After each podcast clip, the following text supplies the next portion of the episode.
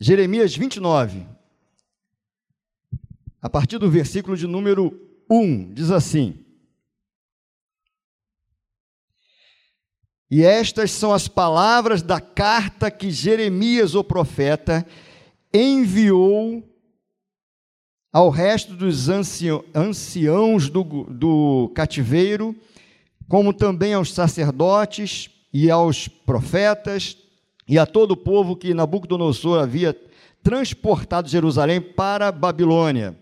Depois que saíram o rei Jeconias e a rainha e os eunucos e os príncipes de Judá e Jerusalém e os carpinteiros e os ferreiros de Jerusalém, pelas mãos de Elasa, filho de Safã, e de Gemarias, filho de Ilquias, os quais Zedequias, rei de Judá, tinha enviado à Babilônia, ao rei da Babilônia, dizendo: Assim diz o Senhor dos exércitos, o Deus de Israel, a todos os que foram transportados, que eu fiz transportar de Jerusalém para a Babilônia Edificai casas e habitai-as, plantai jardins e comei o seu fruto, tomai mulheres e gerai filhos e filhas, tomai mulheres para vossos filhos e dai, e dai vossas filhas a maridos, para que tenham filhos e filhas, multiplicai-vos ali e não vos diminuas Procurai a paz da cidade por onde vos fiz transportar,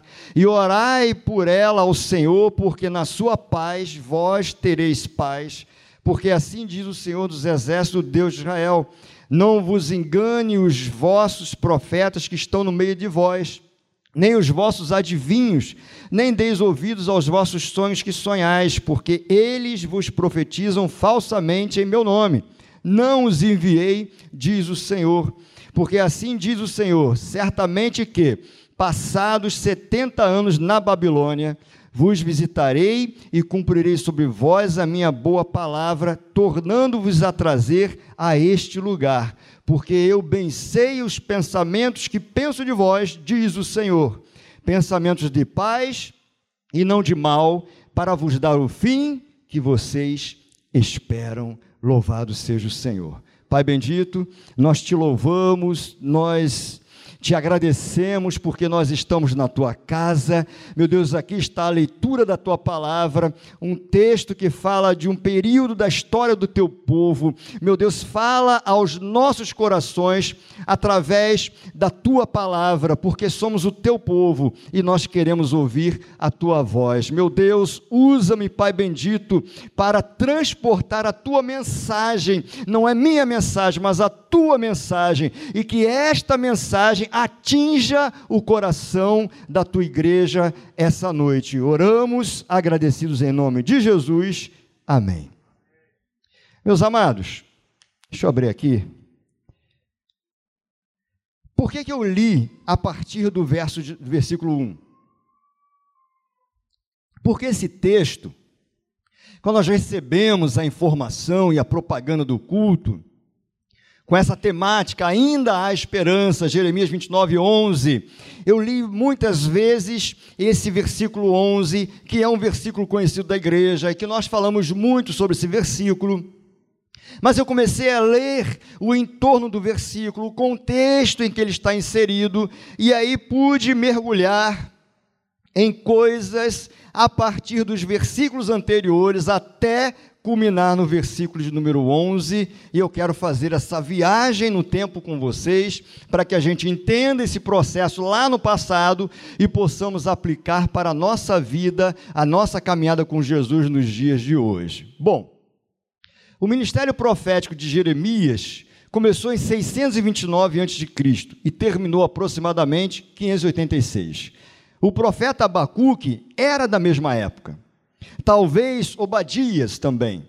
E Ezequiel sabe-se que começou seu ministério na Babilônia, no final do ministério de Jeremias. Então, aquele tempo de grandes profetas, aquele tempo em que nós vamos lembrar, por exemplo, de Abacuque, que já escreve é, a, a, o, seu, o seu livro, já escreve esse cenário que estaria por, para acontecer com a chegada dos babilônios.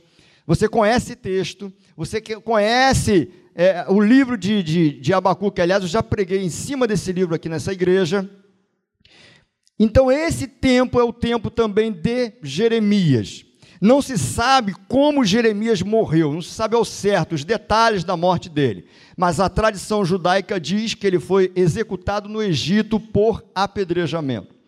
Porque veja, levados ao cativeiro babilônico, Jeremias não foi, ele ficou. Você vê que o texto que nós lemos fala que ele envia uma carta aos deportados, aos exilados. Mas a história vai contar que em algum momento os que ficaram com receio do que poderia acontecer marcham para o Egito e levam Jeremias com ele. Então, muito provavelmente, ele morre no Egito por apedrejamento, segundo alguns historiadores. Fato é que esse profeta tinha como tema dos seus escritos o juízo de Deus e profetizou numa atmosfera de conflitos. Profetizou num tempo difícil Abacuque, ele fala da vinda dos babilônios, e em Lamentações de Jeremias, ele fala do momento que isso acontece. Lamentações 3, versículo 1, diz assim: Eu sou o homem que viu a aflição trazida pela vara da sua ira. Porque nós sabemos que Deus faria justiça por intermédio dos caldeus, os babilônios. Era a propósito de Deus levar o povo cativo, um povo que já havia tido o cativeiro assírio com o reino do norte, agora chegou o cativeiro babilônio com o reino do sul. O reino do norte era pior do que o reino do sul, mas o reino do sul também era inconstante, aquele povo era oscilante, era vacilante. Caminhava obedecendo e desobedecendo, agradando a Deus e desagradando a Deus em outros momentos. Então ali Deus faz justiça ao seu povo por intermédio dos babilônios. Essa carta Jeremias escreve a quem está na Babilônia. E no versículo 4, Deus deixa bem claro quem mandou eles para lá. Diz assim, ó: Assim diz o Senhor dos Exércitos, Deus de Israel, a todos os que foram transportados, que eu fiz transportar, que eu fiz transportar de Jerusalém para a Babilônia. Em outra versão, que eu deportei. Deus está falando o seguinte: foi eu. Porque o nosso Deus não perde o controle de nada, meus irmãos. Você entende isso? O que acontece, o que aconteceu com aquele povo, Deus está falando assim: foi eu que deportei. Eu que deportei. E é isso que Jeremias vai escrever por carta.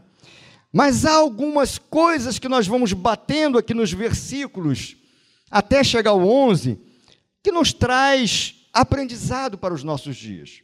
Primeiro, ele vai dizer assim, versículos 5 a 7 edificai casas e habitai-as, plantai jardins e comei o seu fruto.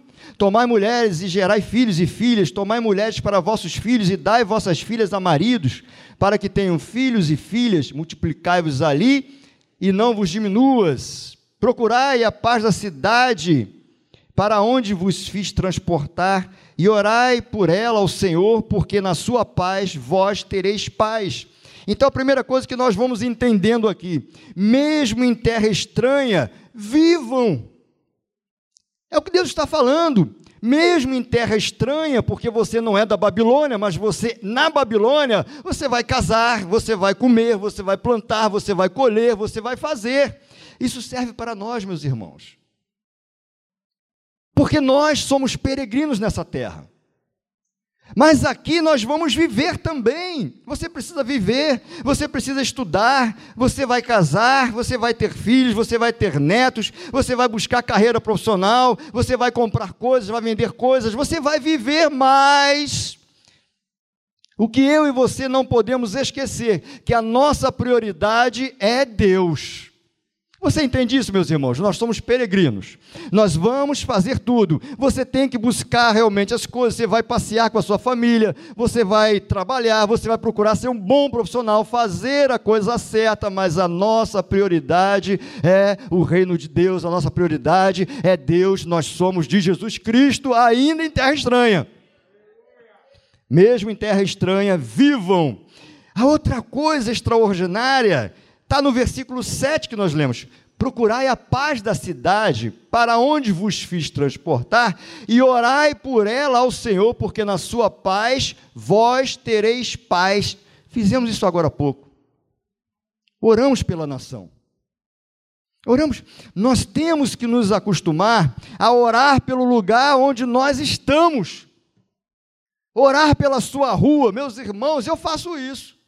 Às vezes a gente percebe que a rua está esquisita, está tendo brigas, tá... de vez em quando eu oro, Senhor, eu oro em favor do, da onde eu estou. E nós temos que nos acostumar a orar pelo nosso bairro, orar pela nossa cidade, orar pelo nosso estado, orar pelo nosso país, orar até pelo Supremo Tribunal Federal. Eu não podia perder essa. Orar. Foi como dito aqui pelo Diácono Marcão e o, e o evangelista orou. Meus irmãos, nós temos que orar sim. Há um ambiente de conflito muito grande no nosso país, aliás, no mundo inteiro. Afeganistão voltou a ser manchete dos jornais por conta do Talibã que está avançando, os Estados Unidos está saindo de lá, essa coisa toda. Covid permanece por aí, tantas coisas acontecendo. No Brasil, Aliás, em meia oração, foi dito isso, algumas leis esquisitas que, é, que atacam a palavra de Deus estão por serem aprovadas. Ore!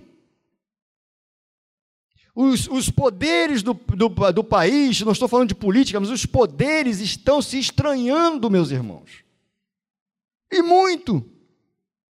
Há um clima esquisito, beirando até mesmo uma guerra civil.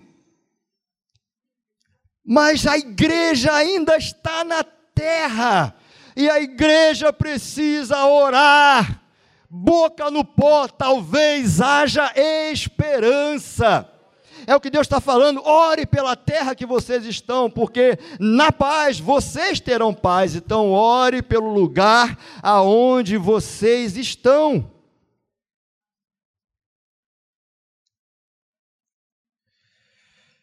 1 Timóteo 2, do versículo 1 a 3, diz assim: Antes de tudo, peço que se façam súplicas, orações, intercessões e ações de graça em favor de todas as pessoas. Ore em favor dos reis e de todos os que exercem autoridade, para que vivamos vida mansa e tranquila, com toda piedade e respeito. Isto é bom e aceitável diante de Deus, nosso Salvador. Ore pelo seu bairro, ore pela sua cidade, ore pelo estado do Rio de Janeiro, ore pelo país. Você já viu como vocês falam assim, ó, o Rio está muito perigoso, o Rio de Janeiro está muito perigoso. Você já falou isso alguma vez? Eu já. Não é? Começa a dizer assim, ó, o Rio de Janeiro está perigoso, mas Deus vai libertar esse estado. Deus vai transformar esse estado em coisa boa, nós vamos viver em paz. Nós temos que orar por onde nós estamos, meus irmãos. Ore pelas autoridades, ore pelo lugar aonde você está. Terceira coisa, versículo 8 e 9. Porque assim diz o Senhor dos exércitos, o Deus de Israel: Não vos engane os vossos profetas que estão no meio de vós, nem os vossos adivinhos, nem deis ouvidos aos vossos sonhos que, sonha, que sonhais, porque eles vos profetizam falsamente em meu nome não os enviei, diz o Senhor. Terceira coisa, cuidado com os falsos profetas. Nesse tempo que nós vivemos, existem muitos falsos profetas. Tinha naquele tempo, tem hoje em dia. Cuidado com os falsos profetas, meus irmãos. Hoje está falando no, no CAPED lá para os professores. Eu disse para eles: nós temos que alinhar a visão, temos que entender a teologia da Maranata, falamos sobre isso, nossa identidade, etc. Eu falei, e outra coisa, porque hoje, quando o aluno vem questionar alguma coisa, ele pensa logo em recorrer à pesquisa. YouTube da vida, qualquer coisa assim. E ele vai encontrar um monte de coisa. Cuidado com os falsos profetas.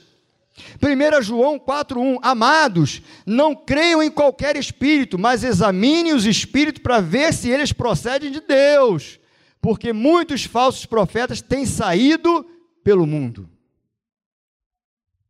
Cuidado com os falsos profetas. É nesse ambiente que o Brasil vive, de conflitos, de, de, de, de polaridades, de polarização, de corda puxando para cá, corda puxando para lá, o mundo inteiro em ponta cabeça, e ainda temos uma enxurrada de falsos profetas. Esse é o ambiente. Lá não era diferente. Deus adverte, cuidado com os falsos profetas que estão entre vós. Quatro, Deus estabeleceu um limite da sua ira. Olha o versículo 10. Porque assim diz o Senhor: certamente que, passados setenta anos na Babilônia, vos visitarei e cumprirei sobre vós a minha boa palavra, tornando-vos a trazer a este lugar. Deus está falando o seguinte: não vai ser para sempre. É claro que se você olha para a história e você vai lembrar dos que estão indo para o cativeiro e que já, já tinham uma idade de, de, de 30, 40, 50 anos, ele teve, talvez tenha pensado: eu não vou voltar. Mas Deus, ele, ele estabelece o limite, ele estabelece um período, ele vai dizer assim: ó, 70 anos. Pensa bem no que você tem passado. Talvez você esteja vivendo um tempo complicado, um tempo de, de, de, de, de desamparo, um tempo de lutas, mas eu queria dizer para você essa noite: vai passar, isso tem tempo para terminar, portanto, continue firme. O que Deus está falando, vocês vão para lá, eu vou tratar vocês lá, mas vai passar, vai acabar, fiquem firmes, porque eu sei os pensamentos que tenho de vocês Vou dar o fim que vocês esperam. É isso que ele está falando. Ele limita esse tempo. Ora, Lamentações de Jeremias, eu não podia deixar de ler esse texto.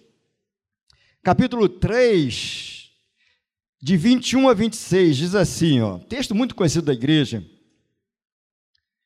Disso me recordarei no meu coração, por isso tenha esperança. As misericórdias do Senhor são a causa de não sermos consumidos, porque as suas misericórdias não têm fim. Novas são cada manhã grande é a tua fidelidade. Agora veja bem: a minha porção é o Senhor, diz a minha alma, portanto, esperarei nele. Bom é o Senhor para os que se atêm a ele, para a alma que o busca. Bom é ter esperança e aguardar em silêncio a salvação do Senhor. E o versículo 29, põe a boca no pó, talvez assim haja esperança. Tá difícil, bota a boca no pó, dobre os seus joelhos, talvez haja esperança. Tá complicado, pastor, continue orando, continue buscando, continue acreditando. Deus não está alheio ao que você está passando e ele está cuidando de você e vai acabar. Deus não perdeu o controle de nada. Nada. E aí no versículo 11, porque eu bem sei os pensamentos que penso de vós, pensamentos de paz e não de mal, para vos dar o fim que vocês esperam, o cuidado de Deus. Mas veja, eles foram para a Babilônia, mas eles não eram da Babilônia. Você entende isso? Traga isso para nós. Eles foram para a Babilônia, mas eles não eram da Babilônia. Nós estamos nesse mundo, mas nós não somos desse mundo. João 17, 16, Jesus, na oração de Jesus, eles não são do mundo, como também eu não sou. Filipenses 3,20, a nossa cidadania, porém, está nos céus, de onde esperamos ansiosamente o nosso Salvador, Senhor Jesus Cristo. Eles foram para a Babilônia, mas não eram da Babilônia. Eles não deveriam se contaminar. Lembra que na Babilônia, Daniel foi levado para lá com seus amigos. E o que, é que diz o capítulo 1 de Daniel, versículo 8? Assentou no seu coração não se contaminar. Você entende os, o aprendizado para a nossa vida hoje em dia, meus irmãos. Pega o texto histórico, pega aquilo que está lá, as orientações do Senhor e vamos aplicar a nossa realidade. Não se contamine com esse mundo. Não ceda às tentações. Fique firme. Tudo isso vai passar. E Deus vai te dar o fim que você espera, o futuro, a esperança. Eles deviam manter a esperança da restauração. Havia uma promessa para eles. Mas nós também temos promessas. Também temos promessas. Deus mandou falar para aquele povo: diga a eles, eu bem sei o pensamento que tenho de vós. Mas essa noite Deus está falando para você: eu bem sei os pensamentos que tenho de vós. Eu sei o que eu penso de vocês. Eu sei o fim que eu vou dar para vocês. Nós temos promessas, meus irmãos. Nós temos, por exemplo, promessa de vida eterna. Olha, João 6, versículos 66 a 68, diz assim: Diante disso, a, a, Jesus pregando, a, a, quantidade de pessoas que estavam próximo dele, um, uma pregação dura, e muitos foram saindo de perto, se afastando, e aí Jesus diz assim: Diante disso, muitos de seus discípulos o abandonaram e já não andavam com ele. Então Jesus perguntou aos doze: Será que vocês também não querem se retirar? E Simão Pedro diz assim: Senhor, para quem iremos? O Senhor tem as palavras de vida eterna. É uma promessa. E aquele que cumpriu é fiel, meus irmãos, vai acontecer promessa da volta de Jesus Cristo. João 14, texto também que a igreja conhece muito, muito, muito. Gosto demais desse texto. João 14, diz assim: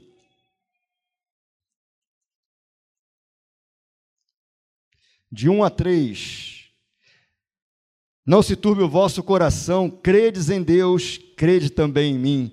Na casa de meu pai há muitas moradas. Se não fosse assim, eu vou-lhe teria dito, pois vou preparar-vos lugar. E aí vem a promessa. E se eu for e vos preparar lugar, virei outra vez e vos levarei para mim mesmo, para que onde eu estiver, estejais vós também Louvado seja o Senhor. Promessa da volta de Jesus. Segunda carta que Pedro escreve, capítulo 3. Eu vou ler aqui alguns versículos apenas. Ele diz assim: Amados, escrevo-vos agora esta segunda carta, em ambas as quais desperto com exortação o vosso ânimo sincero, para que vos lembreis das palavras que primeiramente foram ditas pelos santos profetas e do mandamento do Senhor e Salvador mediante os vossos apóstolos Sabendo primeiro isto, que nos últimos dias virão escarnecedores andando segundo as suas próprias concupiscências, e dizendo: Onde está a promessa da sua vinda? Porque desde que os pais dormiram, todas as coisas permanecem como desde o princípio da criação. Versículo 9. O Senhor não retarda a sua promessa, ainda que alguns a têm por tardia, mas é longânimo para convosco, não querendo que alguns se percam, senão que todos venham arrepender-se. Mas o dia do Senhor virá como ladrão de noite, no qual os céus passarão com grande estrondo, e os elementos ardendo se desfarão, e a terra e as obras que nela há se queimarão. Promessa da volta do Senhor Jesus. Ele também prometeu da nossa ressurreição. 1 Coríntios, capítulo 15. Olha que texto maravilhoso, irmãos. Versículo 19 diz assim: Se esperarmos em Cristo só nesta vida, somos os mais miseráveis de todos os homens. 22. Porque assim como todos morrem em Adão, assim também todos serão vivificados em Cristo Jesus. 54. Olha que texto lindo. E quando isto que é corruptível se revestir da incorruptibilidade, e isto que é mortal se revestir da imortalidade, então cumprir-se-á a palavra que está escrita: Tragada foi a morte na vitória. Onde está, ó morte, o teu aguilhão? Onde está o inferno, inferno, a tua vitória? Ora, o aguilhão da morte é o pecado, e a força do pecado é a lei. Mas graças a Deus que nos dá a vitória por nosso Senhor Jesus Cristo. E aí vem uma palavra para o teu coração e para o meu coração. Portanto, meus amados, irmãos, sede firmes e constantes, sempre abundantes na obra do Senhor. Indo lá, Praça da Matriz, não foi? Eu vi as fotos, o pastor colocou no grupo. Aquele exército do povo de Deus, cuidando de gente lá que dorme debaixo da marquise. Sejam firmes, constantes, sempre abundantes na obra do Senhor, sabendo que o vosso trabalho não é vão no Senhor. Aquele povo levado ao cativeiro ficou lá 70 anos, mas depois voltou. Aquele povo passaria um tempo sendo tratados no exílio, tratados por Deus, mas havia uma promessa, havia uma esperança. Nós também estamos nessa terra como peregrinos, passando pelas circunstâncias da vida, quer boas ou quer ruins. Mas também existem promessas que mantêm a nossa esperança. E a palavra de hoje para o teu coração esta noite é fique firme. Fique firme. Ah, pastor, mas a minha vida está complicada. Daqui a pouco você, você vai ver o que Deus vai fazer na sua vida. Ah, mas eu estou estranho demais, eu estou fazendo coisas erradas, mas daqui a pouco Deus vai te usar, vai endireitar, vai restaurar, vai consertar. Pastor, tem gente na minha casa que não está na igreja, eu tenho lutado em oração, continue lutando em oração. Deus tem pensamentos de paz, Deus tem pensamentos bons a teu respeito. Agrada-te do Senhor e Ele concederá os desejos do teu coração. Eu sei, eu bem sei os pensamentos que penso de vós, pensamentos de paz e não de mal, para vos dar o fim que vocês têm esperado. Vai acontecer, tudo vai ficar bem, mas bom é saber que a minha vida e a sua vida está nas mãos do Todo-Poderoso. O que vier que acontecer, estamos nas mãos do Todo-Poderoso. E um dia, todas as promessas se cumprirão. Todas as promessas se cumprirão. Todas as promessas se cumprirão. Por isso, por isso Jesus fala assim: Eu sou o caminho, a verdade e a vida. Ele é o único caminho. A palavra é a única verdade e Ele é a palavra. E vida só em Cristo Jesus. Passamos por circunstâncias complicadas, mas estamos em Cristo Jesus. O Mário passou um tempo difícil demais na vida dele, mas ele permaneceu em Cristo Jesus. Hoje está cantando, louvando ao Senhor. Louvado, exaltado, bendito é o nosso Deus. Ele tem pensamentos bons a nosso respeito. Ainda há esperança. E a nossa certeza é que a nossa vida está nas mãos do Todo-Poderoso. Fique de pé em nome de Jesus, meus irmãos.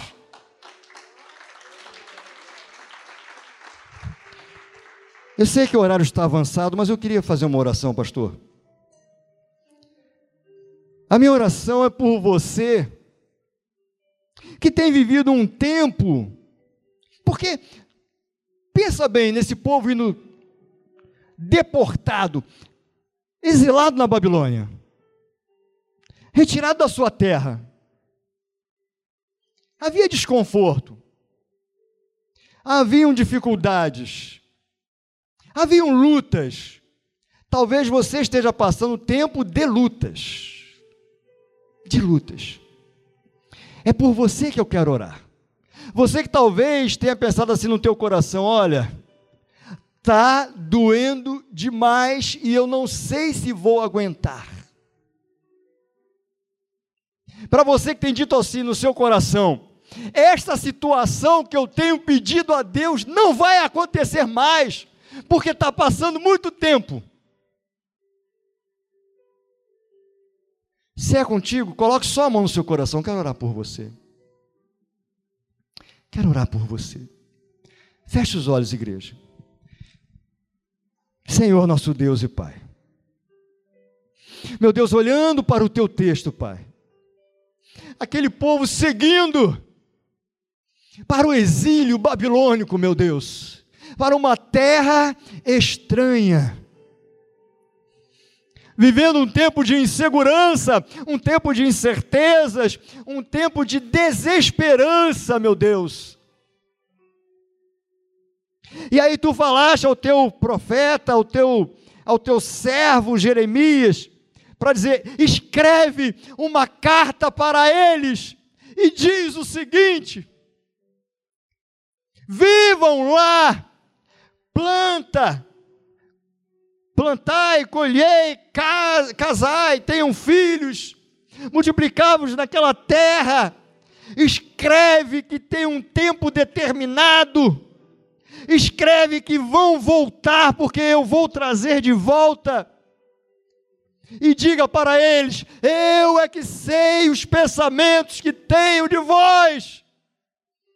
Talvez aqui essa noite, meu Deus, tenha gente assim, com o coração apertado, talvez desesperançado, talvez pensando que aquela causa específica não vai acontecer mais, porque tem passado muito tempo. Fala ao coração deste teu servo, desta tua serva, para dizer: Eu sei os pensamentos que tenho sobre você. Pensamentos de paz, para te dar um futuro e uma esperança. Meu Deus, em nome de Jesus Cristo, Pai. Que essa noite seja para esse irmão, para essa irmã, a noite em que vai chegar esse momento, que o milagre vai acontecer, que a bênção vai chegar, que a restauração vai acontecer. Que seja assim, meu Deus. Para a glória do teu nome, quando nós cantamos aqui. A Deus toda a glória. A Deus todo o nosso louvor. A Deus a nossa adoração. Porque somos o teu povo, meu Deus. Por isso nós te agradecemos e te louvamos, porque nós somos o teu povo. Nós somos o teu povo. E a nossa vida está nas tuas mãos. Muito obrigado, Senhor. Oramos em nome de Jesus. Amém.